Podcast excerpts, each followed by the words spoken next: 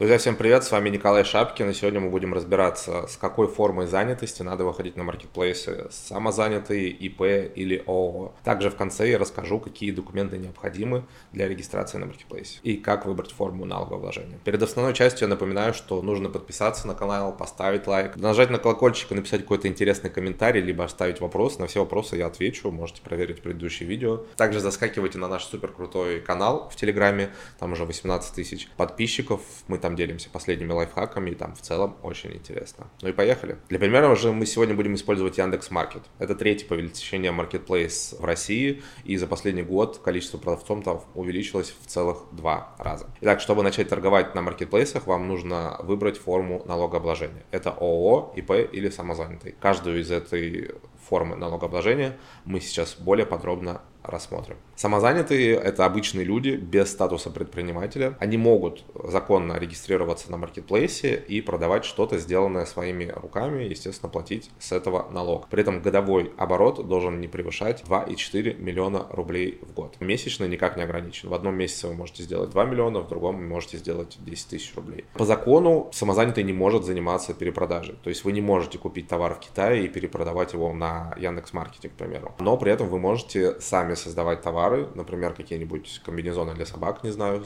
э, шить, и свободно их законно продавать. Скажу честно, что сейчас маркетплейсы не сильно смотрят за самозанятыми, типа не требуют с них каких-то дополнительных бумаг, не проверяют, э, создавали ли они сами этот товар, не создавали, но это риск, и в целом я не рекомендую, естественно, с такой формой занятости выходить на маркетплейс. Зарегистрироваться же очень просто, можно на сайте ФНС, можно через банк, можно на портале э, госуслуг и потом связать свой личный кабинет с личным кабинетом на Яндекс.Маркете. ИП – это индивидуальные предприниматели, и, наверное, более 95% всех э, продавцов на маркетплейсах используют именно эту форму налогообложения. ИП еще делится на три фор типа налогообложения. Это, соответственно, УСН доходы, это УСН доходы и минус расходы, и ОСНО. Если у вас нет бухгалтера, который может э, вести и оптимизировать ваши налоги, я, честно, рекомендую начинать просто с э, УСН доходы.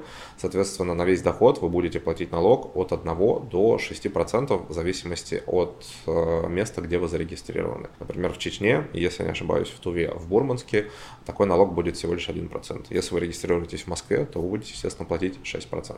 Что особенно важно понимать, налоги вы платите именно с продаж, до вычета комиссии маркетплейса. Очень многие люди неправильно платят налоги, кто торгует на маркетплейсах, они платят только с тех денег, которые пришли им на счет. Но это в целом неправильно. Опять же, налоговая не сильно за этим следит, но когда у вас большие обороты, к вам могут прийти и это проверить. Поэтому надо все-таки платить именно с, конкретно с продаж. Вы там продали на 2 миллиона, на счет вам поступило, не знаю, полтора миллиона, вот вы должны с 2 миллионов платить налог, а не с полутора. ООО – это уже полноценная компания, ее может открыть либо один человек, либо несколько. И называются такие люди учредители. У каждого есть своя доля, которую они могут э, перепродавать, расширять и так далее. ООО стоит регистрировать только тогда, когда у вас несколько, соответственно, учредителей, если у вас есть партнер, если вы хотите привлекать инвестиции, если хотите потом продать свой готовый бизнес. ИП вы продать не сможете, ну и самозанятого тем более. При этом на Яндекс.Маркете самозанятый может продавать свой товар по одной из э, трех моделей взаимодействия с маркетплейсом. FBS — это когда продавец сам упаковывает и собирает заказы и отправляет их в пункты отгрузки, а маркет,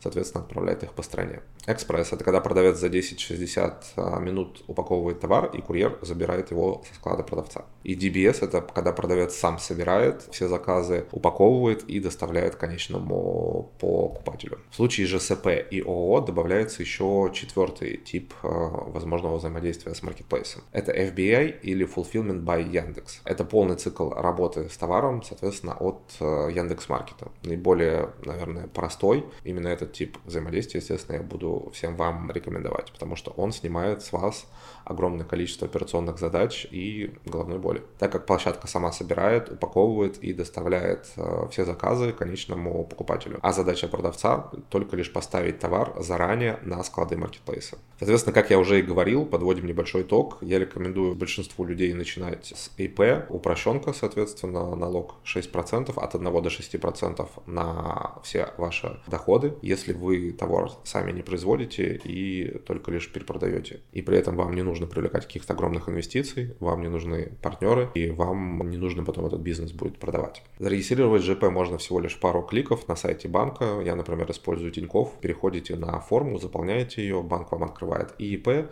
и сразу же расчетный счет, что очень удобно. При регистрации также вам нужно выбрать ОКВЭД 47.91, который называется торговля розничная по почте или по информационно-коммуникационной сети интернет. Это наш главный ОКВЭД, если мы торгуем на любом маркетплейсе, соответственно. Ну и в конце, как я обещал, какие документы нам нужны для регистрации на маркетплейсе. В целом документы могут зависеть от формы взаимодействия с маркетплейсом и от товара, но вот список в целом, который вам может потребоваться. Соответственно, это сертификат соответствия, декларация соответствия или отказное письмо. В большинстве случаев вам хватит отказного письма, которое стоит от 3,5 тысяч рублей. Что такое отказное письмо? Там в целом просто написано, что данный товар не подпадает под категорию товаров, которые требуются сертификации. И все. Дальше вам могут потребоваться коды маркировки в системе «Честный знак», если вы продаете, естественно, маркированные товары. Соответственно, в данный момент под маркировку «Честный знак» подпадает небольшое количество товаров, вы легко их найдете в том же Яндекс Поиске. Дальше вам могут потребоваться правоустанавливающие документы на товар, например, договор поставки и свидетельство на товарный знак, если вы продаете, соответственно, брендовую продукцию. Вне зависимости же от э, модели